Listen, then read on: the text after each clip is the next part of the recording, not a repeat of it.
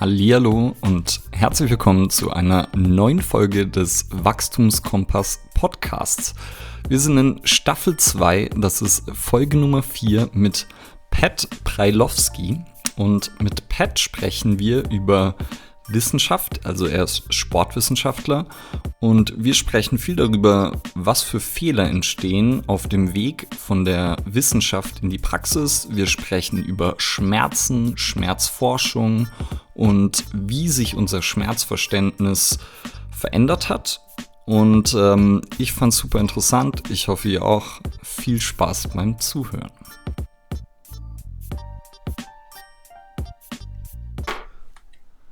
Ja, dann herzlich willkommen zu einer neuen Folge des Wachstumskompass Podcast.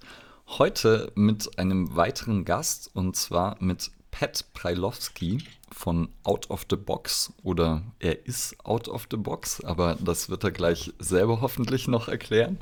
Ähm, ich würde gerne tatsächlich mit einer kleinen Vorstellung deinerseits beginnen, Pat. Also vielleicht kurz erklären, was machst du so, womit verbringst du deine Zeit und äh, uns erklären, ja, warum du das so machst. Ja, äh, Servus erstmal und vielen Dank für die Einladung. Ähm, ja, was mache ich so? Das ist eine gute Frage. Es ist eine gute Chance, selber zu reflektieren. Aber erstmal so zur kleinen Vorstellung. Ich bin äh, einer von den wenigen Sportwissenschaftlern aus Köln. Hab, ich glaube, ich weiß gar nicht, wann ich mein, also letzter Diploma, das sage ich immer, das Jahr vergesse ich immer irgendwie, aber noch einer von den letzten. Und äh, ja, seitdem in mehreren Sphären unterwegs, auch äh, sehr viel Training gegeben, viel Fuß gefasst im Athletiktraining, wobei ich da ein bisschen un, ja, exotischer unterwegs war im äh, Actionsport. So habe ich es mal zusammengefasst. Das heißt eigentlich nicht Teamsportarten, sondern Wakeboard, Snowboard, Mountainbiken und Co. Also da, wo ähm, Athletiktraining noch kleiner ist als im Rest, glaube ich, in Deutschland.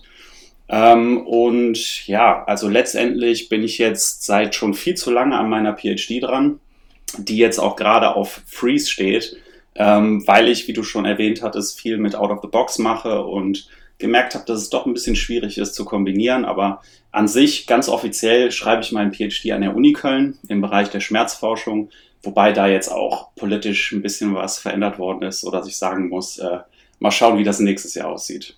Und äh, ja, womit verbringe ich meine Zeit? Ich glaube, ich würde jetzt einfach mal schnell zusammenfassen. Ich lese viel, äh, gebe im Moment relativ wenig Training, was ich schade finde. Ähm, das liegt natürlich an der globalen Situation, in der wir sind, aber es ist auch so, dass es meine Entscheidung war seit letztem Jahr, dass ich eher mehr Trainingspläne schreibe und eben auch die Personas habe oder die Athleten, die halt auch super viel äh, selber machen. Ne? Das heißt, ich bin nicht vor Ort, sondern gebe denen einfach was an die Hand und die führen aus, quasi. Ja, das okay. ist so die Zusammenfassung. Sehr gut. Das heißt, äh, ich habe auch, du hast ja in deinem Instagram-Profil, glaube ich, auch Wissenschaftler stehen. Mhm. Ähm, was ist, also so, ähm, wie wäre der Zeitrahmen für deinen Doktor? Kurz, also wie, wie lange bist du schon dran und was wäre so ursprünglich geplant gewesen? Also an sich wäre es sportlich in drei bis vier Jahren machbar. Also man muss ja, oder was heißt muss, es ist schon gang und gäbe, dass man kumulativ schreibt, also drei Teile davon auf jeden Fall publizieren muss. Ähm, am besten im Idealfall alle drei, das ist zumindest mein Standard, den ich fahren würde. Und äh, ich bin jetzt schon in der Planung und in der Storming-Phase seit eineinhalb Jahren am Hängen. Und äh, Wissenschaftler muss man auch echt klein schreiben. Da muss ich das W auf jeden Fall verändern in ein kleines W, weil ich letztendlich noch keine einzige Publikation habe. Was ich damit okay. aber meine, ist letztendlich ähm, als Diplom-Sportwissenschaftler ist man sehr, sehr selten in der Wissenschaft unterwegs. Also man ist nicht unbedingt aktiv Wissenschaftler. Und ähm, wenn man jetzt auch, das ist jetzt meine Auslegung, hermeneutisch unterwegs ist oder theoretisch sehr viel macht und sich einliest und eben auch versucht, wissenschaftlich zu arbeiten, dann äh, darf man sich so profilieren oder auch nicht. Das äh, sei jedem so ein bisschen freigestellt. Ja, ja genau. ich hätte auch so jetzt, wie ich dann eben auch, du kannst dann gleich noch erklären, was, was Out of the Box macht oder was du damit machst. Ähm, und für mich war es ja so von außen gesehen, scheint es so, als würdest du Wissenschaft für eigentlich Leute wie uns so ein bisschen runterbrechen. Ähm, und würdest da sozusagen halt, weil du in natürlich der wissenschaftlichen Methodik trotzdem äh, wesentlich tiefer drin bist als ich jetzt, weil mein Fokus halt, ich lese auch immer mal wieder Studien, aber jetzt nicht, wahrscheinlich nicht so viel wie du. Und ähm, dann beschäftige ich mich natürlich auch damit, aber nicht so viel. Und dementsprechend ist natürlich da dein Blick äh, ein anderer und deine Zeit, die du dafür aufwendest.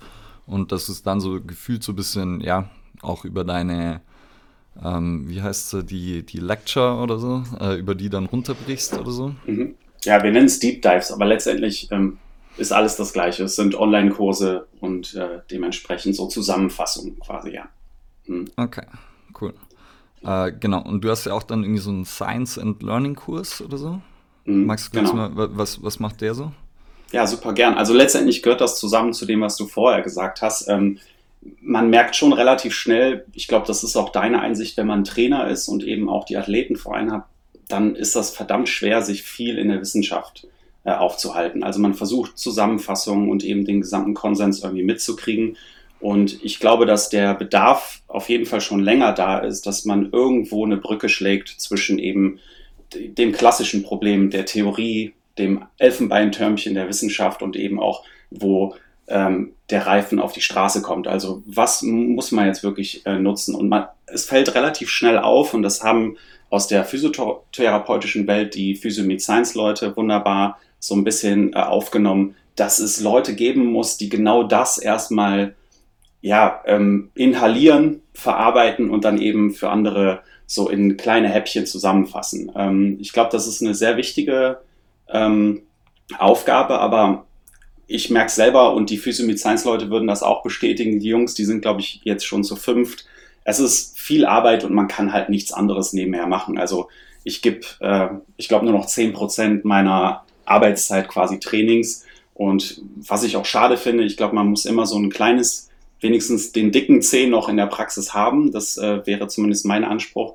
Aber ähm, um auf das Science and Learning zu kommen, letztendlich sehe ich da nicht einfach nur die Aufgabe, dass man die Forschung zusammenfasst und dann einfach so wieder ausspuckt und sagt, ja, wir haben übrigens diese Einsicht, diese und diese Einsicht, sondern ich glaube schon, dass wir erstmal so ein paar Skills brauchen, um überhaupt evidenzbasiert zu verstehen, zu implementieren in unseren Alltag. Und da geht es erstmal gar nicht um die Tools, die in die Werkzeugkasten, in den Werkzeugkasten kommen, sondern um den Werkzeugkasten selber. Also wie sollte der aussehen? Ähm, was ist quasi unsere Rahmenbedingungen dafür, was für Insights wir nutzen können und was kann uns helfen, so als allein schon ja, Daumenregeln zu sagen, das macht Sinn, das macht keinen Sinn, weil letztendlich gibt es super viele Statistik, Fortbildungen und ähm, ich glaube, dass man sich da relativ schnell verrennen kann. Aber wenn man ein bisschen rauszoomt, das ist zumindest unser Anspruch, dass man dann so ein paar Leitplanken aufstellen kann, zu sagen, äh, ich weiß, du hast verdammt viel zu tun, von Montag bis Freitag immer Trainings, aber das könntest du äh, mit implementieren und bist dann erstmal in der, ja, auf der sicheren Seite, sage ich jetzt mal. Ja, ich glaube auch, da kann man mit relativ wenig Aufwand eigentlich dann ungefähr ein paar hundert Prozent mehr aus wissenschaftlichen Texten rausziehen, wenn man da ein bisschen Zeit investiert vorher. Und bei mir war es so, ich habe Sportwissenschaft in München studiert und dementsprechend natürlich auch mich äh, wissenschaftlich mit Themen auseinandergesetzt, aber ja, also es war halt alles eher so ein Zeh ins Wasser halten und äh, da war jetzt nicht so viel wissenschaftliche Arbeit mit dabei und gleichzeitig natürlich auch dann das wissenschaftliche Verständnis, glaube ich, von, von dem, was ja dann wirklich interessant wird, wenn man sich halt dann so eine Methodik, Diskussion, wie auch immer anschaut und dann halt schaut, okay, taugt die Studie wirklich was? Und wenn man dann schaut, was von der Wissenschaft sozusagen einmal im Training ankommt oder allgemeiner, wenn man sich jetzt irgendwie so Ernährungsstudien oder so anschaut, was dann in den Medien ankommt, mhm. ist ja immer sehr, sehr reduktionistisch irgendwie oder sehr runtergebrochen auf irgendwelche klaren Aussagen. Und da gleich sozusagen eine Frage dazu, oder deshalb finde ich es eben auch wichtig, dass es, dass es sowas gibt, äh, dass jemand das irgendwie kommuniziert und so ein bisschen ähm, versucht eben zu vermitteln und da so als Bindeglied zwischen Praxis und äh, Wissenschaft ist, weil wir haben, glaube ich, sehr viel Wissenschaft, oder die Wissenschaft ist ein ganzes Stück weiter als die Praxis und irgendwie dieser Übertrag funktioniert nicht. Da kommen wir bestimmt nachher bei Schmerz noch dazu, weil da ja irgendwie, also für, aus meiner Sicht gefühlt einfach wissen wir eigentlich viel mehr und äh, aber irgendwie wird es nicht angewendet. Und deshalb, wie, wie siehst du das? Was ist so der, was ist der Job von Wissenschaft da? Hm. Puh, du hast ja jetzt schon viel angesprochen. Ähm, wo fängt man an? Also letztendlich ist, ist es so, dass ich glaube, dass ähm, die evidenzbasierte Vorgehensweise oder überhaupt die Wissenschaft erstmal häufig falsch verstanden wird. Weil es gibt ganz, ganz viele Insights, die dann eben auch leider falsch interpretiert werden. Das gibt es auch. Das heißt, diese grundsätzliche Sprache von, dass man mal im Studium ein Paper durchgeht, die Methodik checkt und äh, sagt, ach, ist das wirklich der richtige statistische Test, um eben diese Daten auszuwerten, das ist schön und gut. Ich glaube, dass ähm, die gesamte Vorgehensweise, also das ganze Große, quasi, dass jede Studie einzeln zum Beispiel gar nicht zu betrachten ist, dass solche Insights viel, viel wichtiger werden, damit die Leute nicht sich auf irgendwas aufhängen. Wir haben sehr, sehr viele Fehler gemacht, vor allen Dingen in der relativ jungen Sportwissenschaft, aber du hast es schon erwähnt, ich bin froh, dass ich nicht in den Ernährungswissenschaften unterwegs bin, weil das ist wirklich total irre. Da hat man ja nur Retrospektive mit ultimativen Verzerrungen von irgendwelchen Angaben von Menschen und das das ist einfach völlig fatal, was da für ähm, Schlüsse gezogen werden. Aber du hast, glaube ich, so den Knackpunkt schon genannt. Es ist ähm, die reduktionistische Vorgehensweise, die uns schon sehr stark geprägt hat. Und das ist auch, glaube ich, das Spannende an der ganz gesamten Thematik der Schmerzforschung oder überhaupt Neurowissenschaft, weil wir uns dadurch so ein bisschen entfernen von diesem biomedizinischen Modell, dass wir letztendlich ja ähm, eine Werkstatt haben, als Gym und wir Leute reparieren und das eben wirklich so ein Thema ist, was ähm, mir intensiv auf dem Herzen liegt und der Schmerzforschung an sich auch, dass es darum geht, die Leute als System zu verstehen, dass man ähm, komplexes oder dynamisches Systemdenken integriert als Trainer. Und äh, die Sachen klingen erstmal sehr komplex, sind es aber letztendlich gar nicht. Ich glaube nur, dass unsere Aufgabe erstmal, das wäre so Level 1 und das würde die tief hängenden Früchte sehr schnell ähm, auf jeden Fall zum Vorschein bringen, ist, den ganzen Quatsch aufzuräumen. Also es gibt einfach viel zu viele ähm, Fallen, in die wir getappt sind. Und äh, so ein Klassiker ist ja jetzt das gesamte Core-Training über die eine Studie, wo der Transversus Abdominis ein bisschen zu spät gefeuert hat bei Leuten, die Rückenschmerzen haben. Äh, bestimmte Dinge werden einfach aus dem Kontext genommen oder isoliert betrachtet und dann wird gesagt, ah, okay, das passiert, also ist das das Ergebnis und dann reparieren wir das und dann wird wieder die gesamte Maschine gut laufen. Und so einfach ist das nicht, aber damit möchte ich nicht demoralisieren und sagen, es ist noch viel komplexer, das stimmt überhaupt gar nicht. Okay.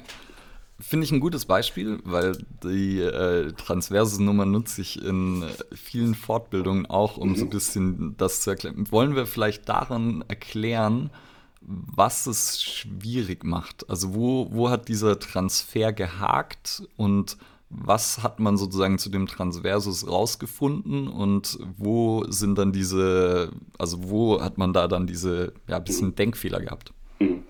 Also ich bin da nicht mehr so drin in der, ich glaube, das war Hodges, äh, der auch relativ früh selber zurückgerudert ist, nachdem die Studie veröffentlicht worden ist. Was letztendlich gemacht äh, worden ist, so ganz genau weiß ich es gar nicht. Auf jeden Fall war das Fazit, dass die Leute, die Rückenschmerzen haben, also wirklich akut ähm, äh, Schmerzen haben, dass diese eine Veränderung in der Aktivierung des Transversus Abdominis haben. Also da war eine Latenzzeit von signifikant auf jeden Fall länger. So und ähm, was da gemacht worden ist, dass man einfach so ein äh, Schluss zieht. Dieser Klassiker ist ja so Post-Hoc ergo Propter Hoc, ne? also irgendwas passiert und ich habe hinten raus auf jeden Fall etwas, was verändert ist, dann muss das auch der Grund dafür sein. Und das, das Problem ist bei dieser ganzen Geschichte, dass wir nicht uns vorstellen müssen, dass der Mensch eine Maschine ist und irgendwas läuft schief und dann ist das Zahnrad irgendwie ein bisschen kaputt und dann wird das auf jeden Fall dieses Zahnrad sein, sondern wir müssen uns ein bisschen mehr verstehen als ein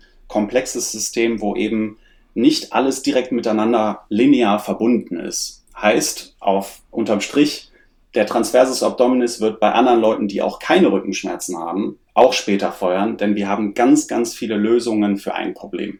Das heißt, also mit Problem meine ich äh, ein Bewegungsproblem, ein Schmerzproblem, ganz viele Dinge. Wir müssen, also die Einsicht kommt jetzt auch nach und nach in unsere Welt, dass jeder eine individuelle Strategie hat und dass da sehr viele ja, Spielräume sind. Und äh, die zweite Sache, der, wo der Transfer so ein bisschen hakt, ist, dass wir immer so ein bisschen reziprok denken. Also wir denken, okay, das, das war ja quasi das Problem, dass dann gesagt worden ist, wenn der langsamer feuert, dann lass uns den doch trainieren, dann sind die Rückenschmerzen wieder weg. Und das funktioniert leider nicht so. Das hat uns die Biologie sehr oft gezeigt oder überhaupt die Naturwissenschaften, dass wir das nicht machen können. Äh, es ist nur weil wir irgendetwas beschreiben können und sich irgendetwas verändert, heißt es nicht, dass wir es dann verändern können und reziprok wieder aufräumen können. So einfach äh, funktionieren wir leider nicht. Ja, okay. Ich würde es nochmal kurz, ich glaube, das war mit EMG-Messung dann, ne? Ja, genau. Und Sie haben sozusagen einmal Ausmaß und eben wann der Muskel anspringt gemessen. Mhm. Okay, und äh, Transversus, für alle die, die damit nichts anfangen können, ist äh, einer unserer Rumpfmuskeln, äh, der ein bisschen tiefer liegt und dem man auch immer nachgesagt hat, dass er äh, sehr wichtig ist für die Wirbelsäulenstabilisation, weil er einmal wie so ein Gürtel rundherum läuft. Und jetzt hast du ein paar interessante Sachen gesagt. Einmal, äh, der, der die Studie gemacht hat, der ist dann relativ schnell zurückgerudert.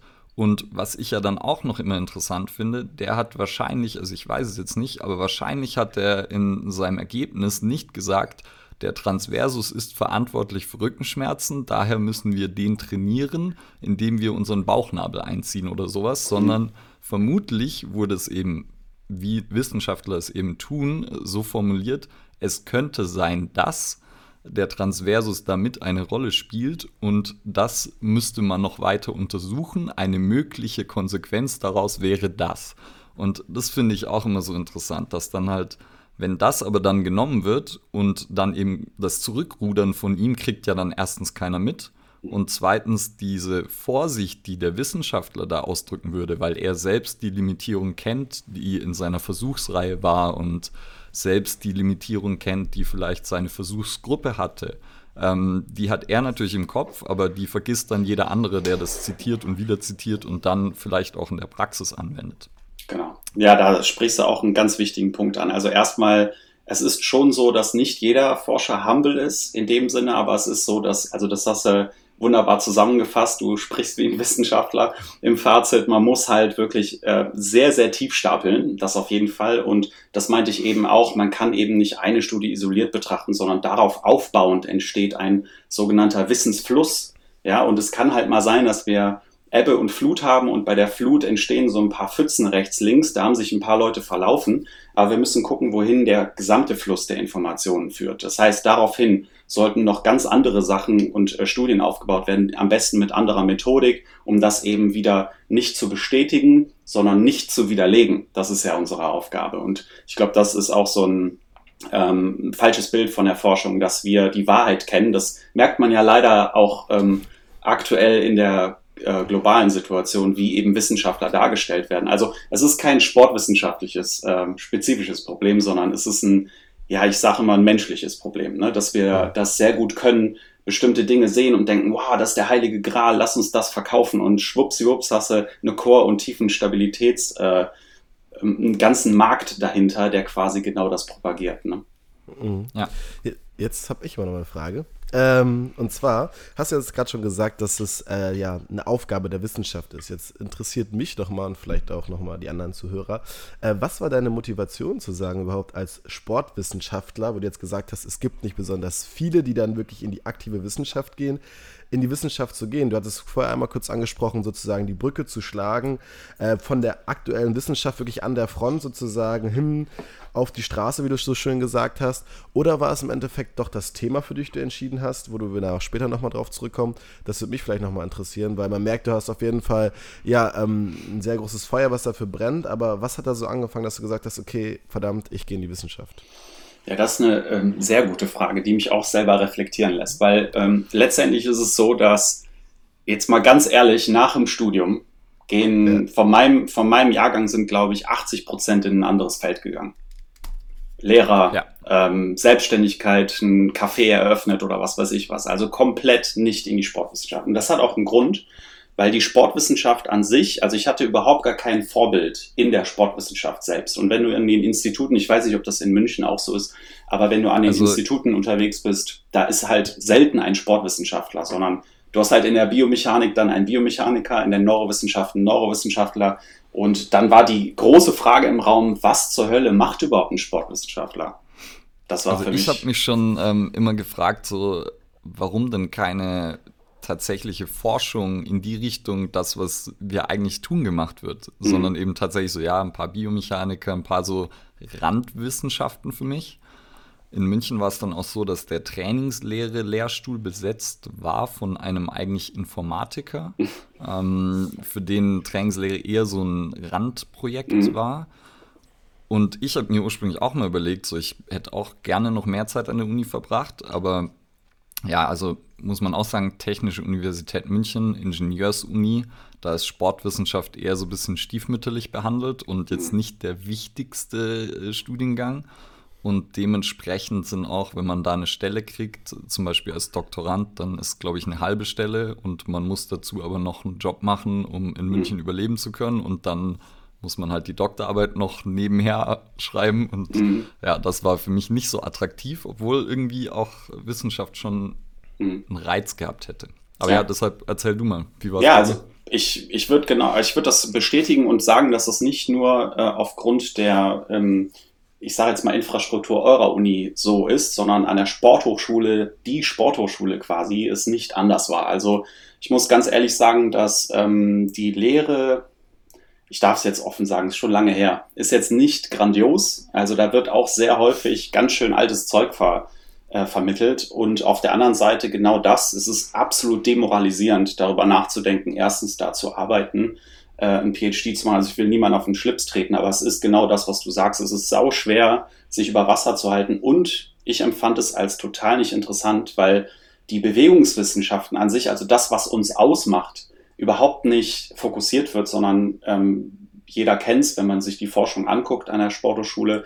Doping steht sehr weit vorne, weil eben auch da die Gelder fließen. Bis hin zum Astronautentraining ist alles dabei, aber so wirklich die klassische Bewegungswissenschaft, motorisches Lernen, geh mal in das Bewegungs- und Neuroinstitut, da gibt es dann zwar schon ein paar, die sagen, ja, cooles Thema, lass uns das machen, aber das sind nicht die Kernthemen bei denen. Und ähm, da gibt es Sachen wie, also mein Lieblings ähm, meine Lieblingsgeschichte ist Gabriele Wolf, die super groß ist im Motorlearning. Die war an der Sporthochschule, die ist aus Deutschland, ist aber jetzt in Las Vegas irgendwo unterwegs und macht ihre ziemlich coolen Studien, was so, wie lernen wir etwas ähm, in, in der im Bewegungsuniversum. Da habe ich mich immer gefragt, also sehr, sehr lange gefragt, warum gibt es diesen Nährboden an der Sporthochschule nicht? Also ich habe mich da sehr verloren gefühlt und das ist dann gleichzeitig, um Cedric deine Frage zu beantworten, meine Motivation gewesen, weil ich gemerkt habe, also sehr, sehr viele Jahre lang dachte ich, okay, der Spovi kann gar nichts, weil das ist eine eierlegende Vollmilchsau. Der kann nichts super. Der hat mal ein mhm. bisschen da den Kopf reingesteckt und dann kam er raus und hat sich gedacht, oh Gott, Biomechanik, das können die Biomechaniker ja viel besser, was soll ich da? Aber so langsam hat sich dann das Bild entwickelt, dass wir jemanden brauchen, der oben steht, nicht im Sinne einer hierarchischen Höhe, sondern oben steht, während die anderen sehr, sehr tief buddeln.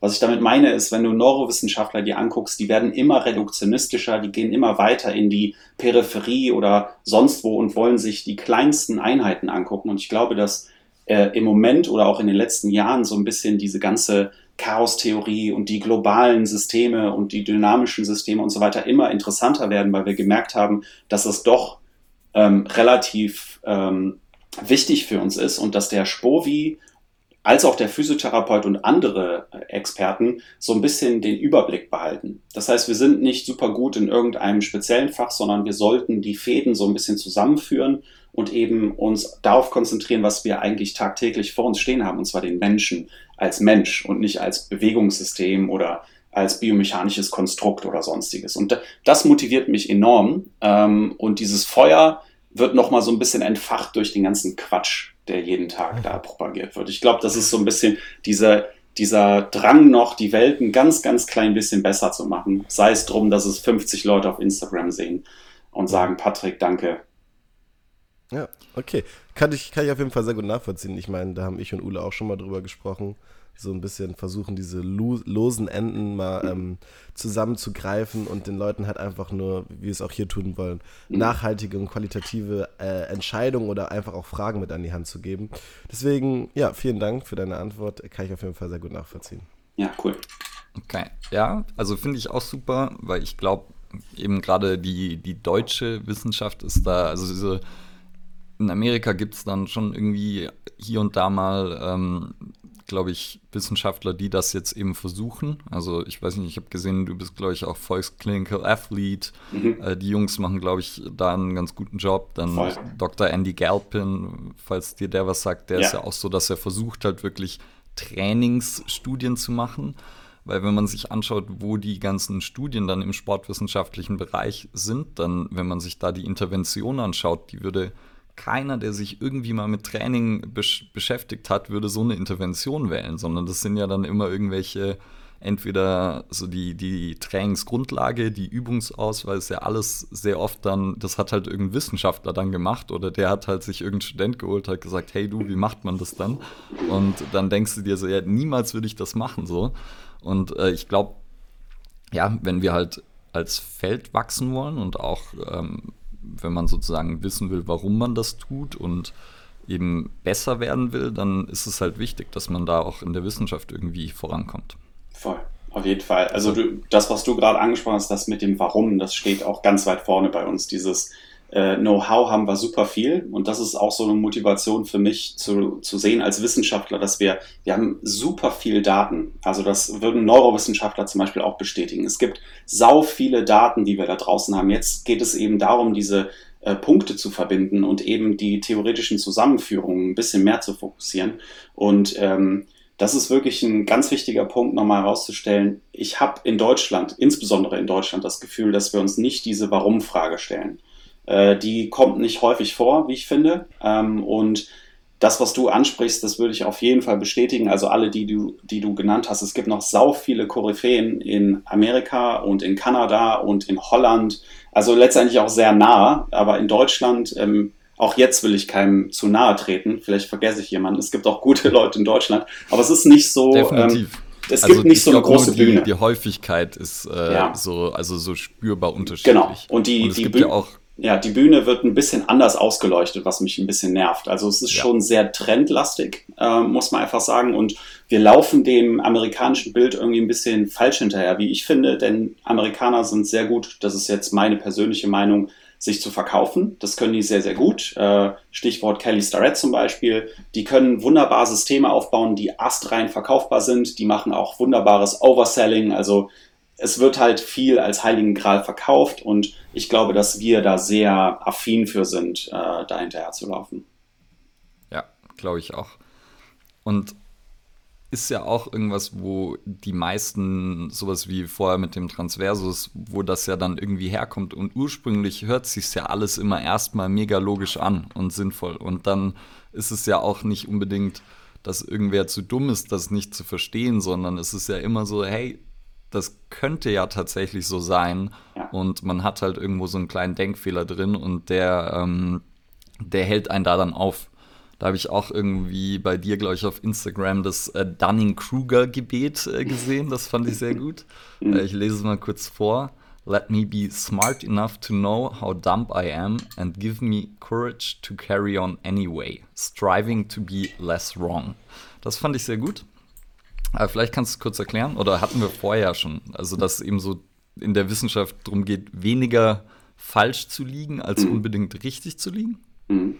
Genau. Also der Dunning-Kruger-Effekt, der ist relativ bekannt, außer ja, die Psychologen, die machen sich da schon lange äh, lustig drüber. Es ist einfach so, dass man gerade, wenn man am Anfang einer, ja, ich sag jetzt mal, ähm, Informationsaufnahme steht, man, wir gehen jetzt, wir drei interessieren uns jetzt mega für Covid-19, sage ich jetzt mal. Und wir lesen uns da ein. Und ähm, es ist so, dass der Mensch relativ schnell denkt, weil er irgendwie einen Effort betreibt, dass er relativ schnell zum Experten wird. Und das ist so diese bekannte Dunning-Kruger-Kurve, dass man am Anfang eigentlich gar nichts weiß, wenn man es objektiv betrachten würde, aber ziemlich sicher ist, dass man was weiß. Und umso mehr du dich da reinliest und umso mehr du Expertenwissen und reflektierst, da herangehst, umso mehr fällt dir auf, dass du eigentlich gar nichts weißt. So, das ist so das Übliche. Und dann ist so die Demoralisierungsphase da äh, für viele Leute. Aber ich glaube, dass wenn man vorab wissenschaftlich äh, ausgebildet wird, und damit meine ich nicht, wie liest man eine Studie, sondern dass man sagt, hey,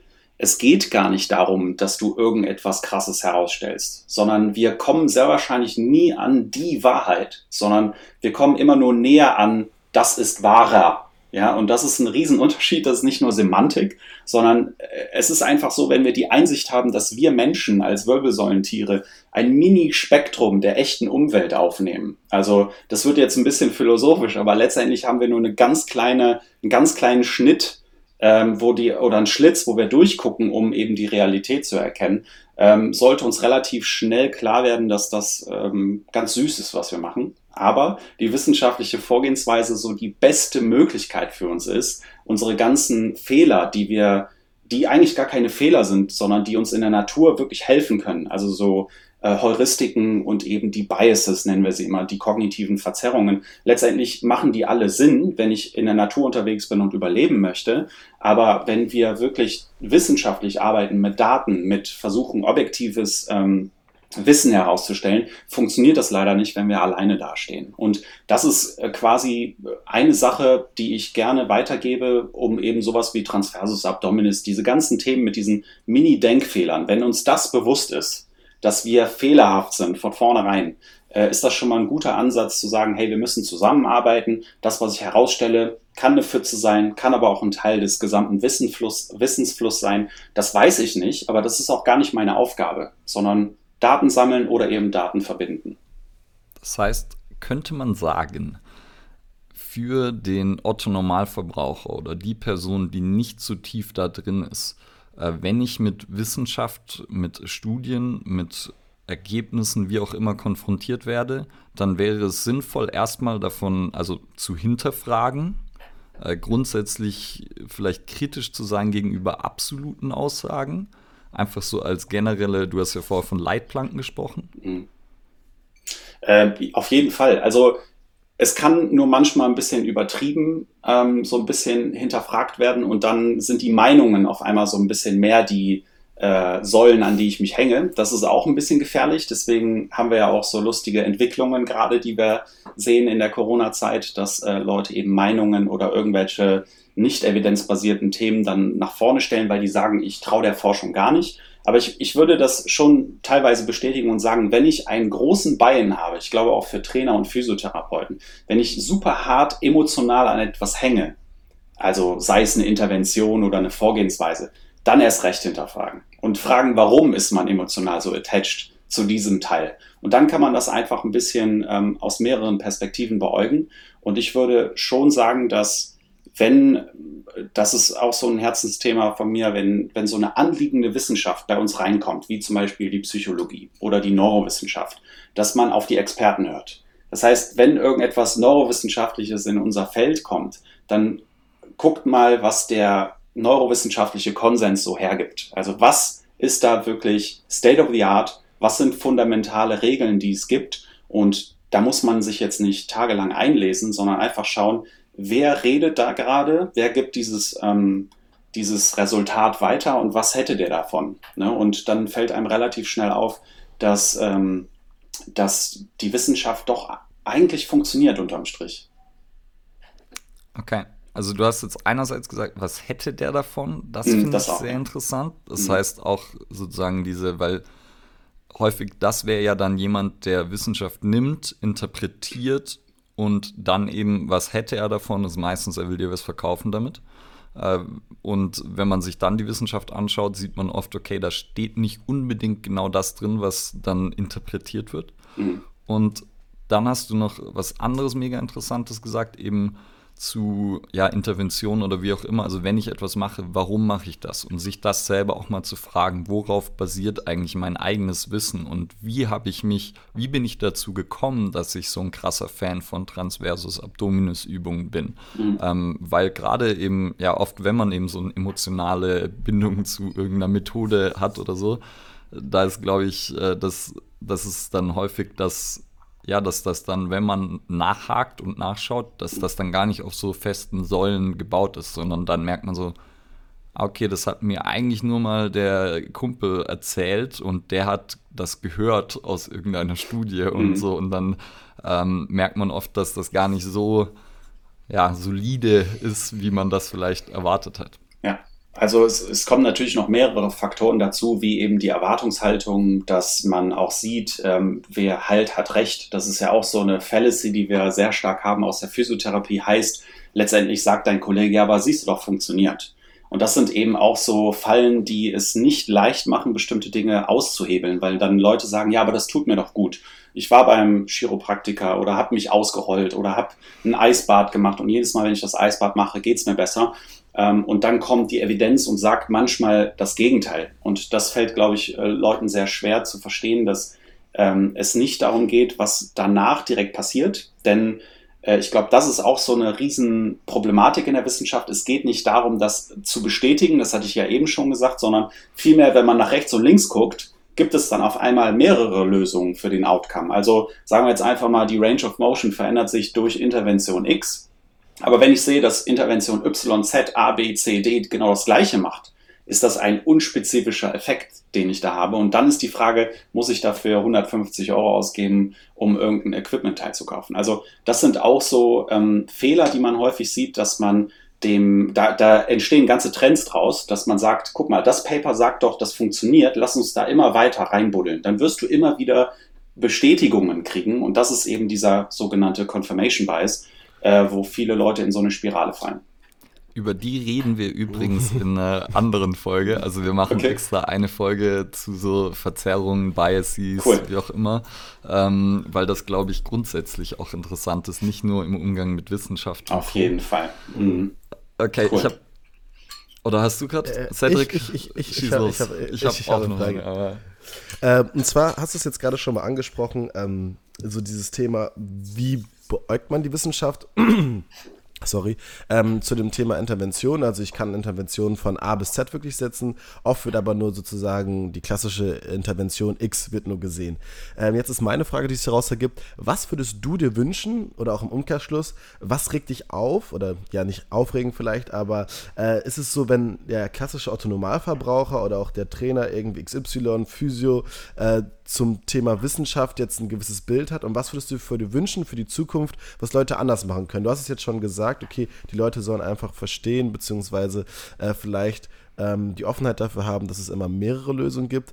Aber ähm, es ist ja so ein bisschen, dass du auch, wie ich merke, dafür einstellen willst, dass das Bild der Wissenschaft, der Sportwissenschaft im Besonderen, in Deutschland sich ein bisschen verändert. Also, was würdest du sagen, was wünschst du dir von den Leuten, beziehungsweise auch was was begegnet dir da oft? Gute Frage. Also man kann jetzt so ähm, Beispiele aus der Front nehmen. Ich will direkt ähm, so das Fazit mal loswerden. Es ist natürlich nicht immer das Problem, ähm, was wir dann in der Praxis sehen oder beim Trainer, sondern es hat auch politische Hintergründe. Ne? Also wenn jetzt die Krankenversicherung irgendetwas subventioniert und das andere nicht, dann ist das wirklich ein Problem, was man oben irgendwie verändern sollte.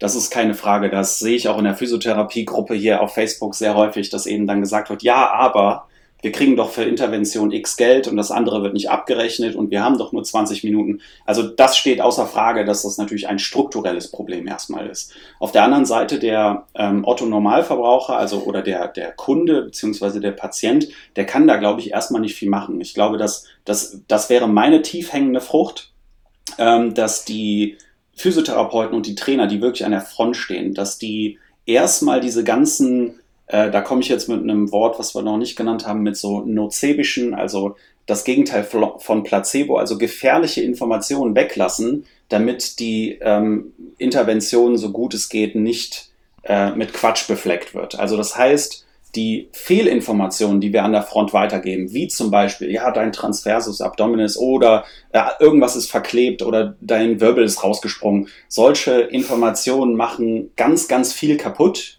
und sind sehr hoch einzustufen, was den Impact angeht. Das heißt, äh, unser Körper funktioniert leider so, was heißt leider, es hat irgendwie Sinn gemacht in der äh, Evolution, dass wenn irgendetwas Gefährliches auf der kognitiven Ebene oder eben auch uns wirklich passiert, dass das sehr schwer zu löschen ist. Also unser Nervensystem nimmt das super gerne auf und denkt sich so, shit, da war irgendwas Gefährliches, das versuche ich zu vermeiden. Und das wäre etwas, was merke ich mir, ich mir für die Zukunft. Ja, ja, genau, richtig, weil das, da kommen wir dann auch äh, gerne zu, was so die Neurowissenschaft, egal wie intensiv und aus welcher Ecke man sich damit beschäftigt, dass äh, da gibt es einen ganz, ganz großen Konsens, der uns super weiterhelfen könnte. Und das wäre auch mein Wunsch, äh, Cedric, um deine Frage hoffentlich zu beantworten, ist, dass die Leute ähm, verstehen, dass wir sehr, sehr viel weglassen sollten und gar nicht so einen heiligen Gral hinterherlaufen, wie im Sinne von, was mache ich denn an, anstelle von? Also wie Patrick oder der evidenzbasierte Typ da im Internet sagt, äh, Faszienrollen oder Cooldown ist gar nicht so wichtig. Was mache ich denn anstelle? Und das ist so die, die Grundfrage sollte sich verändern. Nicht das Was, sondern warum mache ich irgendetwas? Und ähm, wenn man darüber jetzt drei, vier Stunden reden würde, würden wir zum Fazit kommen, natürlich machen wir noch Deadlifts Natürlich machen wir noch Presses. Natürlich wollen wir einen Muskelhypertroph äh, irgendwie ähm, weiterhelfen oder bestimmte andere Dinge belasten. Die, die Werkzeuge verändern sich vielleicht nur bedingt. Und ähm, das wäre auch mein Fazit oder da, wo ich im Moment bin. Das kann sich aber auch ändern, ist, umso mehr wir ins Nitty-Gritty gehen, umso mehr wir denken, das Detail verändern zu können, desto mehr Quatsch erzählen wir. Ja, finde ich auf jeden Fall eine, eine, eine, sehr gute Zusammenfassung. Also, das nochmal so dieses klassische Thema, was wir auch in letzter Zeit oft haben, ist dieses Back to Basics, yes. äh, beziehungsweise auch, äh, was auch angesprochen wurde, also die Bescheidenheit jetzt nicht nur im Sinne von der Wissenschaft, sondern allgemein als, als Person. Und was ich auch immer so manchmal habe, jetzt als nicht extremes Glaubenssatz, aber äh, ist auch diese Frage nach dem Warum natürlich immer, mhm. aber auch natürlich zu wissen, jede Wahrheit kann erstmal vorläufig sein. Also, mhm. es muss nicht immer sein, dass es dieses in Stein gemeißelte ist und dieser heilige Gral. Und ich glaube, das ist das, worauf ich auch hinaus wollte, dass dieses Bild halt, wie du es gesagt hast, beim Wissenschaftler jetzt erstmal, also als Wissenschaftler in der äh, Wissenschaftslandschaft, äh, als Sportwissenschaftler schwierig ist. Und natürlich auch beim Endverbraucher ist es immer so, dass ein Wissenschaftler, der muss mir eine Lösung präsentieren. Mhm. Also der ist in seinem weißen Kittel, der erforscht da irgendwas, mixt irgendwas zusammen und präsentiert es mir dann im Endeffekt auf dem Tablett und dann habe ich meine Pille sozusagen. Aber so funktioniert Wissenschaft halt nicht. Also ja. wir forschen ja, um immer mehr Sachen eigentlich sozusagen auszusieben, um vielleicht irgendwann mal noch ein bisschen mehr über das komplexe System zu kennen, das im Endeffekt wir selber sind. Genau. Ja, also mit, okay. den, mit dem Leitfaden oder mit den Leitgedanken, wenn das jetzt wirklich Konsens wäre in unserer Welt, wären wir schon 30 Level weiter. Das ist so der Punkt. das wäre schon grandios. Also mehr wollen wir gar nicht. Ich würde gerne noch mal kurz was rausstellen, was du auch gerade wieder gesagt hast. Und zwar, du hast gesagt, wir machen uns viel zu viel Gedanken über das Was. Und dann ist es eben, wie ersetze ich das? Und dann hast du gesagt, das Warum wäre viel wichtiger. Mhm. Und was ich da oft sage, so ursprünglich hat man ja ein Ziel, zum Beispiel, ähm, man möchte mehr Muskelmasse, weil wir wissen, dass mehr Muskelmasse extrem gesund ist, bla bla bla. Und dementsprechend, wenn ich dann merke, meine Methode, sagen wir, meine Methode ist der Deadlift, und die funktioniert nicht, weil die Person nicht in der Lage dazu ist, das so auszuführen, wie ich mir das vorstelle, dann heißt es nicht, dass der Deadlift falsch ist, sondern dann muss ich mir überlegen, das Ziel bleibt ja das gleiche, also wie passe ich das an, um trotzdem zu dem Ziel zu kommen? Und das könnte sein, ich mache einfach eine Variation von dem Deadlift, ich mache irgendeine andere Übung, wie auch immer. Aber im Endeffekt ist das ja die Vorgehensweise, die jeder haben sollte, die ja auch irgendwie logisch ist. Aber trotzdem stelle ich immer wieder fest, letzten Sonntag hatte ich eine Fortbildung, dass ich das erkläre. Und das ist wirklich so, das ist nicht, also das für mich ist das so klar und einleuchtend, dass es echt äh, da muss ich mich immer am Riemen reißen, dass ich das irgendwie dann runterbrechen und noch erklären kann. Und deshalb fand ich sehr schön. Und dann würde ich vielleicht das auch gleich nutzen als äh, Überleitung in den äh, Schmerzbereich, über den wir auch sprechen wollten, weil du hast eine Fortbildung, glaube ich, die du auch schon länger machst, äh, die heißt Pain und Performance. Und jetzt hast du ja gerade den Nocebo-Effekt schon angesprochen, den ich mir auch notiert hatte, zu dem ich auch äh, sprechen wollte. Und zwar Nocebo jetzt nicht direkt als Gegenbeispiel zum Placebo, aber und ich würde nur noch mal so ein Beispiel vielleicht dazugeben. Also wenn wir zum Beispiel jemanden screenen, testen, ein Assessment machen und ich dort Dinge rausziehe, äh, dann sozusagen, das ist ja schön und gut, glaube ich. Also so das kann ein hilfreiches Mittel sein. Ähm, nur dann sollte man vorsichtig sein mit den Aussagen, die man dann gegenüber der Person trifft. Weil wenn ich der Person dann sage, ja, deine Innenrotation in der Hüfte ist grauenhaft und deshalb knickt dein Knie wahrscheinlich nach innen und du hast äh, Knieschmerzen.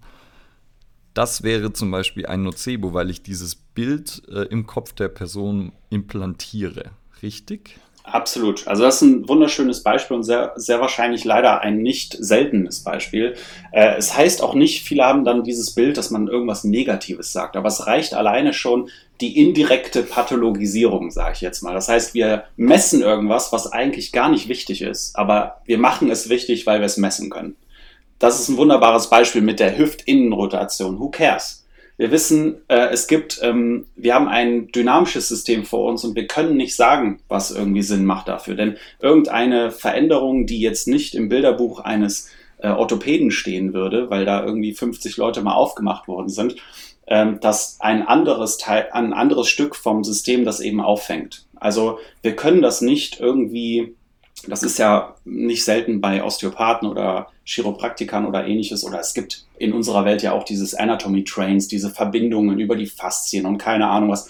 Das ist letztendlich ganz interessant, aber wieder strukturell extrem reduktionistisch, so dass wir vorgehen würden wie so ein Mechaniker. Und das, das ist eine ganz wichtige Einsicht, die wir vor allen Dingen aus der Schmerzforschung, also die Schmerz, Schmerzforschung ist so interessant, weil es eine schöne Zusammenfassung ist aus ganz vielen Einsichten, die uns klar sein sollten, wenn wir mit Menschen arbeiten. Denn es gibt zum Beispiel, das ist so das Fazit, wenn man sich mit 15 Jahren, und das ist eigentlich auch das Fazit der Fortbildung, wenn man sich 15 Jahre mit der äh, letzten Schmerzforschung, mit allen Papern beschäftigt, ist quasi das Fazit, nicht für jedes Bewegungsproblem gibt es eine Bewegungslösung.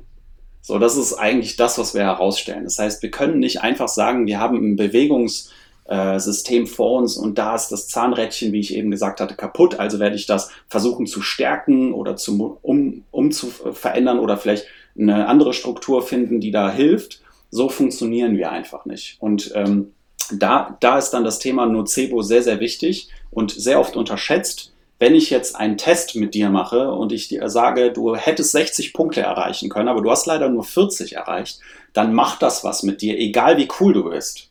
Also wenn du jetzt sagst, ja, mein Gott, äh, was weiß ich, was der Patrick da sagt, irgendwas passiert mit dir. Und das ist wieder eine sehr große Einsicht aus der Schmerzforschung, ist, dass wir mehrere Etagen haben in unserem Nervensystem oder sagen wir jetzt einfach mal im gesamten System und dass wir für viele Inputs, die wir bekommen, gar nichts, ähm, wir können da nicht sagen, das nehme ich jetzt auf und das nehme ich nicht auf, sondern es passiert auf jeden Fall was mit dir, wenn du diese Information bekommst. Vielleicht können wir an der Stelle nochmal so ein bisschen zurückrudern, weil ich glaube, jetzt sind wir schon relativ eigentlich tief eingestiegen und haben da vielleicht äh, ein paar Leute verloren und müssen die nochmal abholen. Ähm, vielleicht kannst du ja mal kurz erklären, einfach so, was hat sich denn in unserem Verständnis von Schmerz geändert? Also eigentlich schon eben vor einiger Zeit, aber das war ja das, was ich vorher angesprochen habe, dass das, glaube ich, weder in der Allgemeinheit noch bei Ärzten, Therapeuten, Trainern, wie auch immer angekommen ist. Also vielleicht so das äh, biopsychosoziale Modell mal so kurz mhm kurz und einfach runterbrechen. Okay, ich versuch's. Ähm, also letztendlich, ja, das ist so der, ähm, das Buzzword im Moment, ne, dieses biopsychosoziale Modell, was, was eigentlich nur zusammenfassen soll, dass wir, das meinte ich eben mit dieser Bewegungsproblematik und Bewegungslösungsthematik, dass du den Menschen als Ganzes verstehen musst und wir haben die Einsicht, dass Schmerzen nicht einfach eins zu eins sagen, dass irgendwas kaputt ist. Das heißt, wir haben erstmal eine komplexe Verschaltung, wenn wir es jetzt mal strukturell betrachten, die doch ein bisschen ähm, mehr zulässt, als wir dachten. Das heißt, wir haben nicht nur dieses, ich packe auf die Herdplatte, es tut weh und äh, dann macht ja Schmerzen erstmal Sinn für uns. Wir haben aber auch eben komplexere Themen wie chronische, subakute Schmerzen und subchronische Schmerzen und keine Ahnung was, die nicht unbedingt eins zu eins korrelieren mit einer Verletzung. Und das ist, glaube ich, so der Knackpunkt, dass die äh, Schmerzforschung sagt, übrigens, du kannst verdammt fiese Schmerzen haben, die echt sind. Die haben nicht, nichts mit dem Thema Psychosomatik oder so zu tun. Wobei das auch ein, wieder ein kompliziertes Fass ist, was wir öffnen können. Ähm, aber du hast Schmerzen und die sind nicht eins zu eins zu setzen mit der Problematik, die du vielleicht als Abnormität oder als Verletzung in deinem Körper hast. Und das ist so ähm, das Thema, ja, man könnte das zusammenfassen, um jetzt das biopsychosoziale Modell da reinzubauen. Psycho und Sozial sind genauso wichtig wie die biologischen Faktoren, die wir sehen und eben auch verbildlichen können durch ein MRT oder sonstiges. Ähm, es geht vielmehr darum, den Menschen zu verstehen als ganz viele Informationen aus, der Sozial, aus dem sozialen Gehege als eben auch alles, was du psychologisch quasi mitbringst, ähm, haben genauso einen Einfluss wie alles das, was aus der Peripherie erstmal in das Gehirn reinkommt, verarbeitet wird. Und das meinte ich eben mit diesen komplexen Verschaltungen. Es ist nicht eine One-Way-Street, die hochgeht und dann wieder runtergeht und sagt, so, du kriegst jetzt Schmerzen, bitteschön, sondern es ist ein Riesensystem, wo eben von rechts und links Informationen kommen können, ähm, ich weiß nicht, wie tief ich jetzt gehen soll, aber ich. Ich würde kurz unterbrechen. Ja, bitte. Das heißt, und so würde es nochmal versuchen zusammenzufassen. Mhm. Also, Schmerz bedeutet nicht unbedingt Gewebeschaden. Das wäre so ein Punkt. Schmerz ist immer eine Interpretation von allem, was passiert. Also Schmerz ist ja nichts, was wir direkt fühlen, sondern ich interpretiere die Signale, die mein Körper sammelt, und zwar alle. Und aus dem heraus äh, sage ich dann, okay, das ist Schmerz. Und da spielen ja viele Sachen mit rein. Das heißt, also sagen wir mal wieder die Herdplatte. Wenn ich jetzt, ähm, ich bin eine Mutter und ich schaue meinem Kind zu und ich stütze mich aus Versehen auf die Herdplatte, aber mein Kind rennt gerade auf äh, die Treppe zu, dann spüre ich den Schmerz vielleicht in dem Moment sogar auch nicht weil einfach mein Nervensystem durch diese allen Informationen, die es halt filtert, vielleicht das nicht jetzt filtern würde als Schmerz oder so. Also mhm. so, ich das weiß nicht, ob das jetzt ein gutes Beispiel war, aber ähm, absolut. Also du kannst das nutzen, um also erstmal äh, zwei Sachen. Das Interpretieren ist kein, das ist ein äh, gutes Wort dafür, aber man darf es nicht so verstehen, als wäre es ein aktiver Prozess. Also ich ja, okay. bin jetzt nicht hier drin und sage, ich interpretiere jetzt irgendwas, sondern es passiert alles unter der Haube in Millisekunden. Deswegen ja. nutzen wir auch sehr gerne so visuelle Illusionen, um das klar zu machen, ne? weil ja. visuelle Illusionen funktionieren so. Und genauso funktioniert das auch mit der Interpretation oder Integrierung von Schmerz. Und dein Beispiel funktioniert. Ähm, viele sagen dann, ja, aber dann das Adrenalinsystem, also äh, das System fährt ja Adrenalin hoch und so weiter. Ja, das ist alles Teil dieser gesamten äh, Komplexität. Wir haben ähm, die Einsicht, dass alles extrem kontextabhängig ist. Das ist, das ist ein sehr, sehr, sehr wichtiges Fazit. Das, ja. Und eben der dritte Punkt, den ich sozusagen noch gehabt hätte, oder vierte, ich weiß nicht, ja, dritte, ähm, wäre dann ja, es spielen halt einfach mehr Sachen mit rein. Also sozusagen, wie fühle ich mich an dem Tag? Und dann eben das, ich glaube, das Soziale ist ja auch äh, also so, so Sachen wie, wo bin ich aufgewachsen, was für einen Zugang hatte ich da zu einem Gesundheitssystem und so. Das sind ja also wirklich so abstruse Sachen, mhm. die aber dann tatsächlich im Endeffekt, äh, wo, und wo wir auch am Anfang dann erst sind, den Einfluss, glaube ich, zu verstehen, dass das halt alles einen Einfluss mit hat. Mhm. Absolut. Ja. Ich habe jetzt mal, also wenn das jetzt, wenn wir jetzt da schon hingehen, einfach mal eine Frage, die mich also persönlich auf jeden Fall interessiert, äh, jetzt auch da einen Experten vor mir zu haben. Ähm, wie ist deine Wahrnehmung und deinem, auch dann deine Meinung zum Thema Schmerzmittel? Weil wir haben es ja, dass es auf jeden Fall äh, allein bei uns in der Branche äh, eine ganz große Sache ist, im Leistungssport auch irgendwie, ähm, als auch natürlich irgendwie jetzt sage ich dreimal irgendwie gesagt, ähm, bei dem Endverbraucher äh, ziemlich stark anzieht. So Thema Rückenschmerzen, Knieschmerzen. Es wird halt, es gibt diese Pille dafür. Was hm. ist Schmerzmittel mit der Schmerzforschung? Ja, also ähm, das ist nochmal so ein eigenes Thema, wo ich sagen muss, äh, ich würde mich auf keinen Fall als Experten darstellen. Aber es ist schon so, okay. ähm, dass man eine Schmerzforschung betreiben kann im Sinne von, was für Wirkmechanismen haben wir und wie könnten wir da medizinisch, also wirklich mit einem Stoff von außen äh, das System verändern. Und ich würde jetzt einfach mal, um mein jetziges Fazit ähm, herauszustellen oder meine Meinung dazu ist, natürlich haben wir ein Problem mit Schmerzmitteln und das ist auch die Hauptmotivation von den ganzen wirklichen Experten aus zum Beispiel Australien wie Lorimer Mosley und so weiter, die sagen, wir nehmen viel zu viele Schmerzmittel für ein Problem, was wir anders handhaben sollten, nämlich Pain Education, das ist jetzt nochmal ein eigenes Thema, so als eine Art Intervention. Wenn man Leute aufklärt, dann äh, funktioniert das alles ein bisschen besser, aber es ist auch nicht der heilige Gral. Aber mein Thema oder womit ich meine Berührungspunkte habe zu Schmerzmittel ist, dass es mal Sinn machen kann, aber genauso natürlich wie in allen anderen Themen, die Dosis macht das Gift. Und es ist nicht so, dass wenn wir jetzt ein System haben, was relativ hochgefahren ist und zentral sensibilisiert ist oder sagen wir jetzt einfach mal, wir haben den Klassiker, wir haben einen Sportler, der hat sich verletzt und eigentlich ist das schon längst ausgeheilt oder sollte ausgeheilt sein, aber er hat noch immer chronische Schmerzen nach, sagen wir, zwei Jahren ACL-Reha. Und jetzt da Schmerzmittel zu nehmen, würde ich jetzt mal als pauschale ähm, Aussage Folgendes tätigen. Wir geben dem System nicht die Chance, sich wieder an einen Normalzustand ähm, heranzu ähm, trainieren, sozusagen. Das heißt, wir, wir geben dem System die Möglichkeit nicht mehr, das selber runterzufahren. Denn das ist, glaube ich, auch eine ganz wichtige Einsicht, dass Schmerzen ein Alarmsignal sind quasi. Und wenn wir ein Kabel kappen vom Alarmsignal, und das ist, das ist das, was viele Schmerzmittel eben machen, ist es sehr schwierig, das zu justieren. Denn unser mhm. ähm, Alarmsystem ist ein biologisches und das kann sich selber wieder eben regulieren. Das ist die Aufgabe von mhm. diesem Schmerzsystem. Und das ist nämlich das Problem, was wir dann haben mit Schmerzmitteln, dass es sogar kontraproduktiv werden kann, vor allen Dingen bei chronischen Schmerzpatienten. Mhm.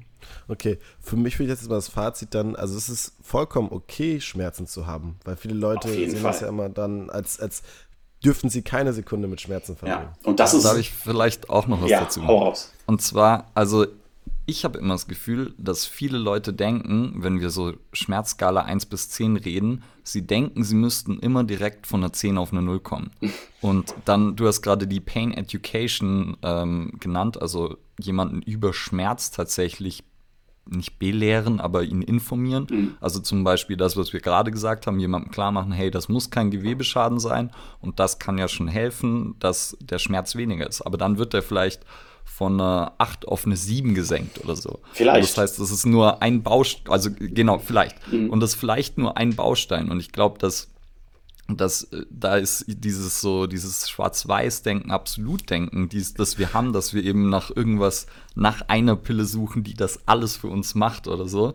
Und ähm, dann denke ja, habe ich immer das Gefühl, da ist so, dass halt, okay, wenn ich jetzt eine 5 von 10 statt eine 7 von 10 habe, wäre das ja für viele ein Riesengewinn. Oder wenn ich, sagen wir mal, nur noch drei Stunden am Tag Schmerzen habe statt acht. Ähm, und ich glaube, das ist häufig so ein Problem auf jeden Fall. Und was ich jetzt so, was ich sozusagen, ich mache ab und zu auch was so in Richtung betriebliches Gesundheitsmanagement, wo ich mhm. quasi mit Otto-Normalverbrauchern dann arbeite. Und die frage ich immer, was, was habt ihr denn für Werkzeuge gegen Schmerzen? Mhm. Und alles, was ich höre als Antwort zurück, ist eigentlich, sind passive Methoden. Also es ist Massage, es ist Schmerzmittel, es ist Cortison, es ist wie auch immer. Genau. Und die haben gar nichts, was sie selber machen können.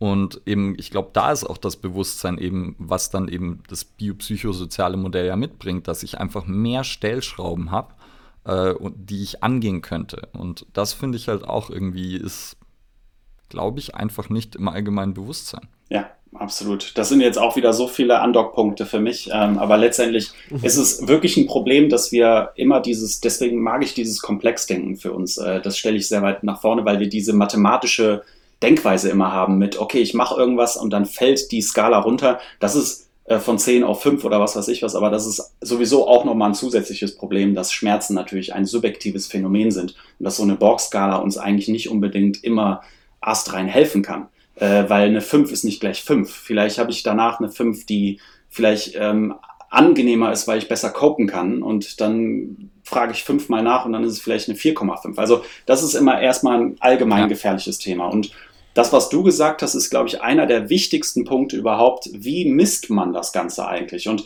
das ist ähm, erstmal noch, was Cedric meinte, es ist natürlich gut, Schmerzen zu haben, weil da nehme ich immer mein Beispiel äh, von Kindern, die eben auf die Welt kommen, die keine Schmerzen empfinden, weil das äh, System nicht funktioniert. Die haben keine äh, hohe Lebenserwartung, weil die einfach kein wichtiges Feedback bekommen. Die sterben an innere Blutungen oder tun sich selber weh oder verbrennen sich oder sonstiges.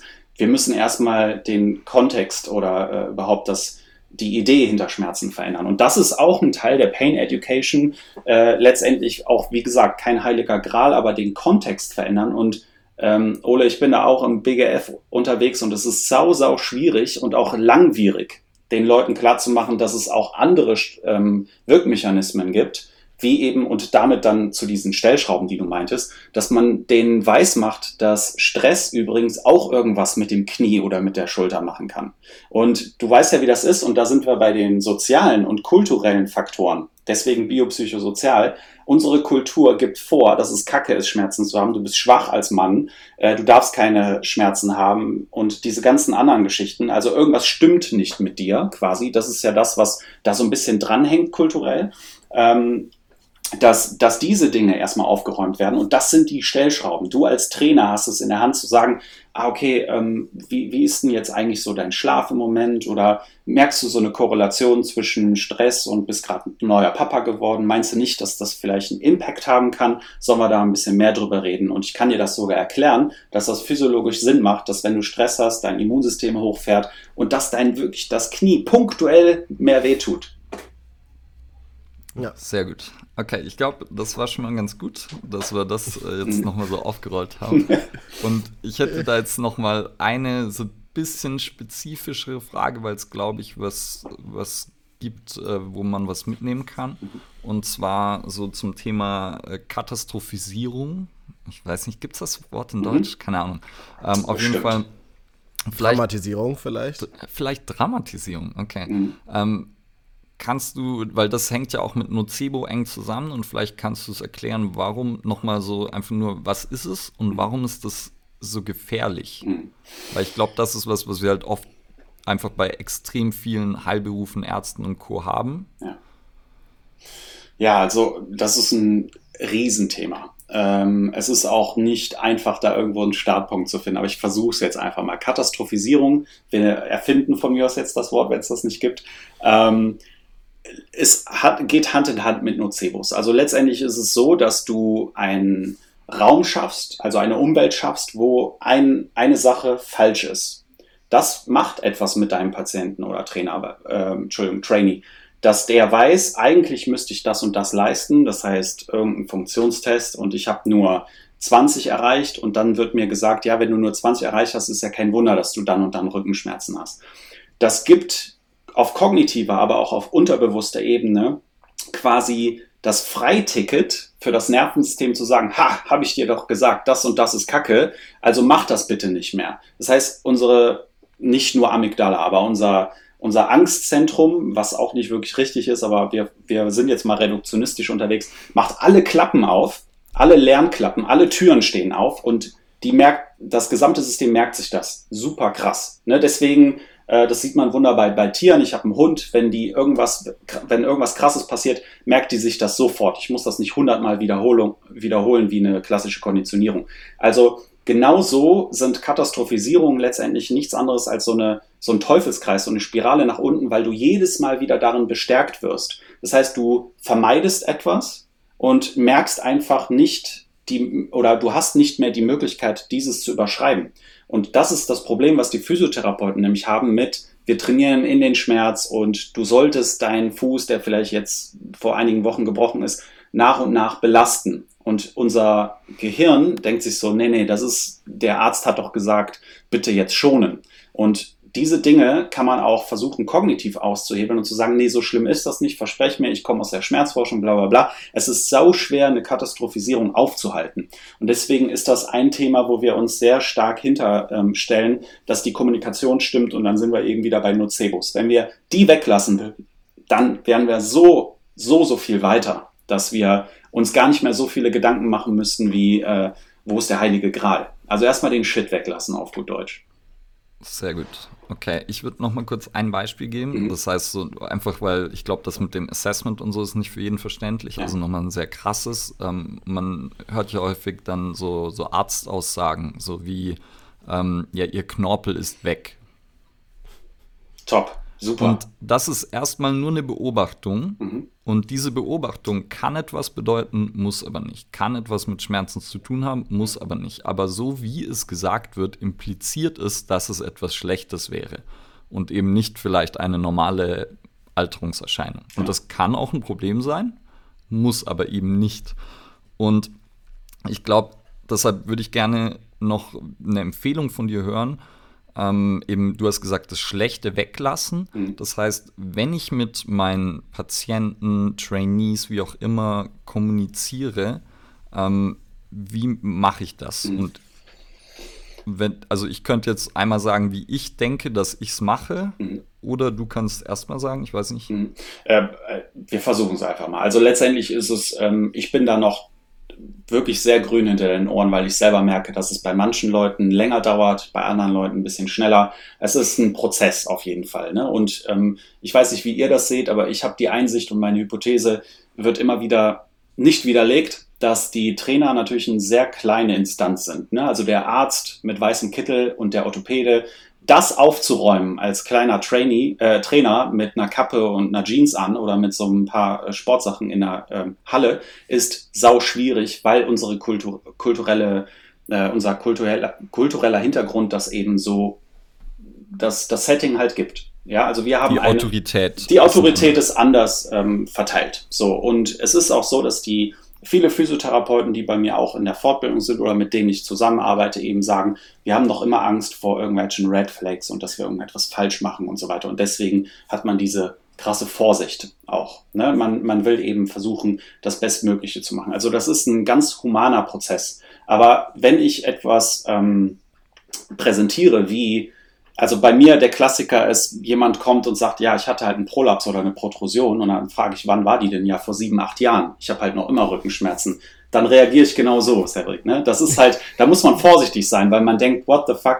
Man hat halt den ähm, schwarzen Mann an die Wand gemalt und nutzt den als Freiticket für irgendwelche Erklärungen. So, das macht man nicht bewusst. Aber wie du jetzt gerade gesagt hast, äh, Ole, ihr Knorpel ist weg. So, das ist ja eigentlich etwas komplett, komplett Objektives. Aber uns muss klar sein, dass das Gegenüber halt ein Mensch ist, der auf jeden Fall interpretiert und sagt, ja, das kann ja nicht gut sein. Vor allen Dingen, wenn das auch noch nicht richtig erklärt wird, zum Beispiel Protrusion oder äh, das ist auch ein ganz wichtiges Thema, in der Sprache reden, wie der Trainee es versteht. Weil das klingt ja schon wie eine Krankheit muss ja nur Gluteus Maximus sagen und die denken, irgendwas stimmt nicht. Ne? Also das, äh, die Sprache muss stimmen und eben die Relativierung, ohne das jetzt runterspielen zu wollen. Dann sagst du, wusstest du eigentlich, dass Protrusionen und Prolapse wegtrainierbar sind? Also bei super vielen Leuten ist es nach drei, vier Monaten nach akkurater Belastung wunderbar, es sei denn, die 5% oder ich weiß nicht mehr was, wie viel Prozent müssen halt weggeschnitten werden, weil die eben super auf den Nervenkanal treten. Aber das können wir wunderbar assessen. Geh mal zum Physio, der weiß Bescheid, äh, macht mit dir, keine Ahnung, der dicke C bitte einmal anheben oder ähnliches. Also man muss es nicht runterspielen, weil das ist auch gefährlich, wenn man sagt, ja, das ist eh nur alles in deinem Kopf. Aber man muss es halt nicht relativieren, sondern immer in den Kontext setzen. Wussten Sie, dass Sie in Ihrem Alter, dass es ganz normal ist, über 50, äh, die und die Veränderung zu haben. Das ist nichts anderes als eine Falte im Gesicht. Wenn aber jetzt die Schmerzen schlimmer werden, dann können wir das und das machen. Ja, das ist ein ganz anderer Ansatz. Ja, ja danke. Ich habe hab da, ich habe da sogar, ich habe da sogar ein Beispiel mhm. zu, von einem, von einem Erklärten von mir. Ähm, sogar jetzt gar nicht mal so, wo man sagen kann, weil wir jetzt gerade so bei irgendwie 50 Jahren waren, relativ junger Typ. Ich weiß nicht, ich glaube, wir haben da auch schon mal drüber gesprochen, über den sogar Ule. Ähm, aber der kam halt zu mir und der hatte irgendwann mal äh, auch einen Prolaps und äh, war dann irgendwann mal auf Geschäftsreise und hatte so starke Schmerzen, dass er sogar kollabiert ist und war dann einfach so innerlich angespannt und so voller Angst, dass halt wirklich gar nichts mehr ging. Und jedes Mal, wenn er nur irgendeine gewisse Art von Feedback bekommen haben, war er halt so darauf gepolt, dass irgendwas gleich schief läuft, dass es überhaupt gar nichts ging. Auf der anderen Seite wollte er aber auch wirklich gut belastet werden. Und ich habe am Anfang, muss ich wirklich jetzt rückblickend gesagt, ähm, halt einen falschen Ansatz gewählt und habe ihn halt manchmal so viel zu behutsam angefasst. Und nach der Zeit habe ich gemerkt, okay, aber das ist wirklich viel, wo er sehr viel reininterpretiert und der Schmerz ist vielleicht aktuell da, aber nicht in diesem Umfang, wie er eigentlich da sein würde, wenn er wirklich akute Gewebeschäden hätte oder der Prolaps noch irgendwie wiederkehrend wäre. Und dann habe ich ihn wieder ein bisschen mehr belastet und irgendwann war es halt so, dass ein Jahr später ist er auf dem Boden rumgerollt und sonstiges, hatte aber manchmal immer noch dieses Gefühl, ja, ah, ich habe Gefühl, die Bandscheibe kommt wieder. Und mhm. er hat mhm. immer diesen Schmerz halt selber damit assoziiert, ich habe wieder Bandscheibenschmerzen. Und ich wusste es halt, okay, mhm. äh, es ist halt nicht die Bandscheibe, hab's ihm aber auch dann stückchenweise halt abgenommen, hab gesagt so, hey, komm mal zu, das ist was anderes, versuch mal selber dieses Wort immer zu vermeiden. Mhm. Und ich glaube, wie du schon sagst, das war ein Jahr im Prozess und viele Leute erwarten aber auch, ich komme jetzt zu dir irgendwie als Physio und ja Auf die Bandscheibe kommt wieder, ist ja schon so eine geile Aussage. Das ist geil, ja, genau. Aber das ist, das ist genau das. Aber also, es ist Realität. Ja, es ist Realität. Und du hättest jetzt auch einen Nährboden geben können mit, oh ja, stimmt, ja, dann lass uns bitte das und das ja. weglassen. Und genau das ist der ja. Punkt. Und ich bin da auch, ähm, du kannst letztendlich auch in Retrospektive nie sagen, das war jetzt ein falscher Ansatz. Also ich selber weiß auch, dass ich ähm, sehr lange zum Beispiel eine Pain-Skala genutzt habe und immer viel zu oft über dann die Schmerzen geredet habe. Das heißt, irgendwann habe ich gemerkt, der Transfer zu, ey, weißt du eigentlich, dass wir Krafttraining machen und kein Schmerzreha-Training mehr oder so? Und dann habe ich nur noch über Komfort geredet. Das heißt, dieses, diese Emphase setzen, nur auf Schmerzen kann natürlich auch kontraproduktiv sein. Und ich wollte wollt gerade sagen, genau. das wollte ich, will ja. ich auch nochmal rausstellen. Und also das heißt, Menschen sind alle unterschiedlich. Also du wirst äh, lustigerweise Leute haben, die sagen, ah, ich bin hart im Nehmen und das sind genau die, die extrem sensibel sind. Das, das deutsche Wort sensibel ist ein bisschen blöd, insbesondere bei Männern. Ne? Also ich meine wirklich sensible im Sinne von das System ist hochgefahren. Und da wird, wirst du nie eine logische Korrelation finden und da haben wir die Einsicht, dass die Allianz zwischen dir und dem Athleten oder dem Trainee viel, viel wichtiger ist als das, was du äh, verschreibst. Also wenn er dich mag, macht das was ganz anderes mit dem, als wenn er dich nicht riechen kann. Ja, definitiv. Und vielleicht uns macht halt auch, also was du ja auch gerade gesagt hast, macht einfach Sinn, auch nicht immer zu fragen, ah, hat das jetzt wehgetan? Ja. Wie sind die Schmerzen? Hast du noch mhm. Schmerzen? Also so, Absolut. das, das sozusagen. Das ist der Helikoptertrainer. Zu machen. Ja, ja. Sehr gut. Gutes Wort. Mhm. Äh, ich habe noch, hab noch eine Frage. Also, du hast jetzt eben gesprochen, man sollte es nicht relativieren. Mhm. Und ich versuche immer dann einfach zu erklären, wie unsicher man da ist oder sein sollte. Also, wie sozusagen, ich versuche dann eben insofern zu relativieren, dass ich sage, okay, Bandscheibenvorfall könnte sein, das, etc. Und dann versuche ich eben auch, wenn, wenn ich irgendjemanden teste oder so, dann erkläre ich ihm, was ich da mache und sage ihm, hey, ich möchte da ein paar Informationen rausziehen. Das ist aber sehr variabel, so was da heute passiert, könnte morgen anders sein. Gibt mir aber trotzdem einen Einblick und ähm, ich versuche daraus meine Trainingsentscheidung zu treffen.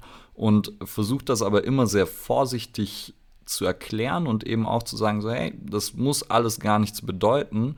Ähm, und also so eben in dem Fall ein Nocebo verhindern, indem ich einfach meine, ja, oder die Komplexität anerkenne, indem ich sage, was, was sozusagen, was man sicher sagen kann und dass, dass man vieles eben nicht sicher sagen kann. Ja. Also das wäre. Wäre das eine Variante, wie man das machen kann? Ja, also das wäre für mich Lektion Nummer eins für alle Mann. Also dass dieses ähm, diese Embrace the Humbleness, also wirklich humble bleiben, ohne dass man diesen ähm, das Gefühl hat, dass man so ein bisschen die äh, professionelle Herangehensweise so ein bisschen damit abstumpft. Also viele Leute denken, man muss immer für alles äh, eine klare Lösung haben und eine Antwort. Nur dann ist man so der Trainer und das ist leider auch so kulturell geprägt. Ne? Siehe Fußball und ähnliches. Die gucken dann, die bestimmten Physios, ich nenne jetzt keine Namen, die sagen dann, ah, ich weiß ganz genau, was mit dir abgeht. Hier rechts unten äh, verbindet mit deinem linken Ohr und keine Ahnung was die haben meistens immer ein bisschen mehr Autorität, weil wir denken, das sind halt die Wunderheiler. Und ich glaube, dass das unsere, ja, unsere Gesellschaft, unsere Kultur eben wirklich nach und nach übernehmen muss, dass wir sagen, ich weiß es nicht, aber wir haben mehrere Möglichkeiten, das zu machen. Sei es drum, dass du eben den Prolaps hast oder eine zentrale Sensibilisierung. Wir packen jetzt erstmal die Langhantel an und schauen, was passiert. Und das sind ähm, die, diese, ich glaube, dass viele Leute Angst davor haben, nicht immer eine Lösung zu haben. Und ähm, ja. haben das Gefühl, dass das unserem Fell schadet. Dabei, es ist leider so, dass auch die Physiotherapie da hart am Kämpfen ist. Deswegen werden solche Ansätze wie Liebscher und Bracht natürlich gut verkauft, weil da eben auch wieder diese Lösungsansätze wie. Weil du eine Antwort bekommst. Genau, und die scheint auch bis zum Parkplatz zu funktionieren. Also so kurzfristig kannst du dein Nervensystem immer optimieren, indem du einfach einen Stein in den Teich wirfst. Also das hast du auch. Ich glaube, ich glaube, dass ich würde jetzt noch mal gerne da kurz einhaken und einen Punkt aufnehmen, den du ganz zum Anfang schon mal gesagt mhm. hast. Und zwar, dass jeder Mensch ein Individuum ist und dass jeder einfach sich selber auch auf eine gewisse Reise begeben muss, mhm. wo wir auch sagen, okay, das ist dieser der Sinn, den wir mit diesem Podcast verfolgen wollen. Also jeder begibt sich auf die Reise und zieht sich die Informationen raus, die er braucht und begegnet hoffentlich Leuten, die ihn da adäquat unterstützen, beziehungsweise auch nachhaltig. Und klar macht man mal irgendwo vielleicht einen Fehler, aber man findet auch Leute, denen man vertrauen kann. Und ich glaube halt, dass diese Selbstverantwortung ein ganz großer Punkt ist. Also das haben wir ja äh, schon ganz oft angesprochen. Hier, du bestimmt auch, dass man halt nicht diese Erwartung hat, ich gehe zu jemandem hin und er macht was mit mir, sondern ich gehe zu jemandem hin und er zeigt mir etwas, wie ich selber etwas anwenden kann. Also diese Selbstwirksamkeit. Ne? Auf jeden Fall. Also das ist ähm, einer der größten Themen überhaupt, dass man merkt, egal ob es ums motorische Lernen geht oder wirklich in der Schmerzforschung, Selbstwirksamkeit und eben, wie ich eben meinte, mit der Allianz zwischen dem ähm, Patienten und ähm, Physio oder eben bei uns Trainer und Trainee. Selbstwirksamkeit ist das, was wir den Leuten so schnell wie möglich vermitteln müssen. Also diese Unabhängigkeit. Und da sage ich immer, auch wenn du ein klassischer Trainingswissenschaftler bist, denk doch mal an das SAT-Prinzip, ne? Specific Adaptation on Impulse Demands. Wir wollen doch nicht, wenn der Fußballer wieder auf dem Feld ist, die ganze Zeit daneben stehen als Physio und sagen, ja, dein Knie sah gut aus, sehr schön gemacht. Das ist natürlich völliger Nonsens. Und die, die Selbstwirksamkeit hat tatsächlich auch neurophysiologisch extremen Impact auf motorisches Lernen. Das heißt, Dopaminausschüttung und was weiß ich nicht alles. Das kannst du alles von mir aus erklären, aber wir wissen, umso mehr ähm, wir fördern, dass er auf den eigenen Beinen steht, desto besser auch der Reha-Prozess als eben auch das Bewegungslernen. Das sehen wir ja bei Kids. Das kann man wunderbar erkennen. Ja. Ja. Sehr gut. Also jetzt, ähm, wir sind jetzt schon eine ganze Weile am Reden. Also wir haben schon über eine Stunde. Jetzt äh, Frage an euch. Erstens, ähm, weiß nicht, sollen wir noch, äh, wir hätten noch einen, einen, ganzen Blog, sollen wir noch weitermachen? Sollen wir vielleicht irgendwann nochmal sprechen? Ich weiß, weiß ja auch, Pat, ich weiß nicht, wie es zeitlich bei dir aussieht. Also, irgendwie... eine halbe Stunde habe ich noch oder 40 okay. Minuten. Also, go for it. Cedric, was sagst du? Eher ähm, unterbrechen? Ja, also ich würde ich würd sagen, dass wir das jetzt erstmal so als, als super interessanten ersten Block jetzt hier erstmal so abschließen. Ähm, unter dem ganzen großen Thema halt als, als Schmerz und als Wissenschaft, beziehungsweise die Wissenschaft und dann die Wissenschaft im Schmerz und danach nochmal den nächsten Themenblock nochmal dranhängen. Also im Endeffekt, wenn ihr jetzt diese Folge hört, könnt ihr euch darauf freuen, dass die nächste Folge wahrscheinlich direkt hier dran anschließen wird. Ähm, also hören wir uns dann wahrscheinlich sozusagen gleich wieder. Sehr gut überlege gerade noch, ja, nur ob, ja. wir, ob wir noch irgendeinen äh, Abschluss finden. Ähm. Denkt, was für euch Sinn macht und dann kriegen wir das schon irgendwie hin. Ja, ja, ja. Ich, Ule möchte gerade noch mal eine schöne, eine schöne Sache zum Schluss finden. Hast du was gefunden? Vielleicht, was muss der Trainer, Physio, Arzt, Therapeut, Gesundheitsarbeiter von heute über Schmerz wissen? Oh ja, Deine, deine Points, wirklich. Boah. Ein Satz natürlich nur. Natürlich nur ein Satz, genau. ein Wort. Holy crap. Okay, ähm. Ich kann mir eins vorstellen. Ja, da, also es gibt so diese, diese Klassiker. Ich denke direkt an diese Schmerzedukations, an das Curriculum. Da gibt es so sieben große Punkte.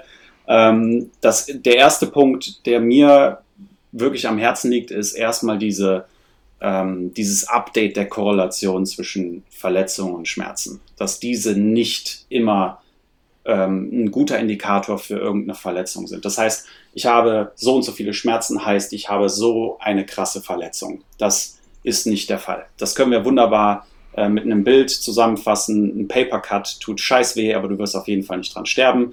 Und es gibt eben Unfälle, wo auf einmal der Unterkiefer fehlt und die Leute merken überhaupt gar nichts aufgrund natürlich von Adrenalin. Äh, Einspeisung und so weiter. Also diese Korrelation geht nicht auf. Vor allen Dingen in unserem Feld nicht. Und das zweite Thema, wenn sich Leute mit der Schmerzforschung ähm, wirklich befassen, kommt es sehr schnell zu dem Trugschluss zu sagen, Schmerzen sind nur in deinem Gehirn. Und das wäre so der zweite Punkt, gerade für Ärzte, Therapeuten und so weiter. Schmerzen sind immer real, egal woher sie kommen. Ob sie jetzt mehr kulturell geprägt sind, psychologisch, sozial oder sonstiges wir müssen die Schmerzen ernst nehmen, ohne daraus jetzt natürlich etwas zu machen, was dann wieder in die Richtung Nocebo geht. Also ähm, die Menschen haben einen Grund, das System hat einen Grund, warum diese Schmerzen vorliegen und wir sollten die auf jeden Fall immer für voll nehmen. Und trotzdem sollten wir nicht in diese Falle tappen, dass wir sagen, ah, okay, du hast den und den Schmerz, also kann ich dir diese Lösung bieten, denn das ist auf jeden Fall der Grund dafür.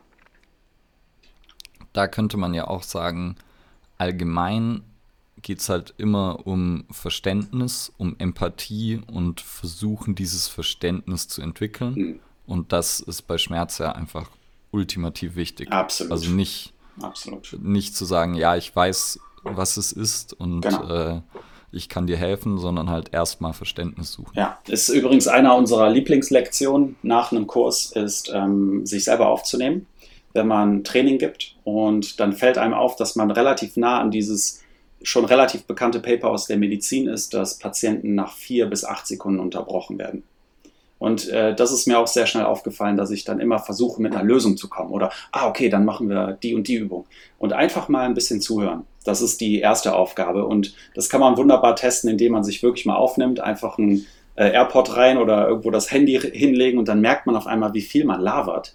Dabei geht es gerade gar nicht darum, sondern einfach mal zuhören, was die Leute sagen und dann nach und nach versuchen hochzuschrauben und zu sagen, hey, ich hätte da noch eine andere Lösung, willst du darüber reden und so weiter.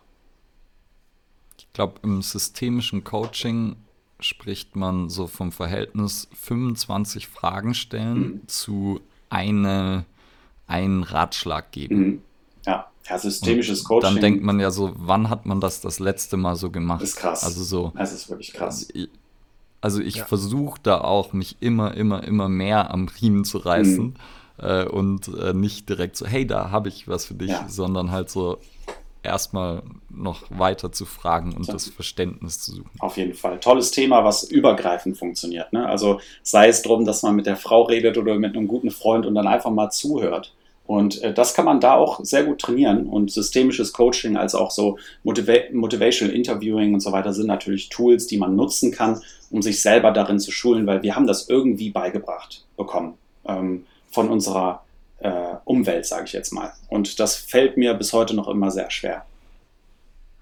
Geht ja auch in die Richtung, immer zu versuchen, eine Antwort zu haben. Ne?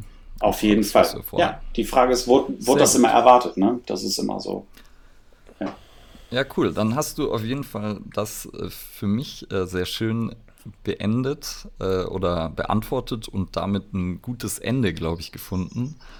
Ähm, ja, Vielen Dank, Pat, dass du dabei warst. Ich fand es mega interessant. Danke für die Einladung nochmal. Ja, sehr ja, gerne. Gerne. Vielleicht auch nicht das letzte Mal, ne? Also, ja. sehr gern. Natürlich immer gerne wieder mit dabei, aber wir hören uns ja sowieso äh, nochmal. Ganz sicher. Ganz kurz in der nächsten Folge.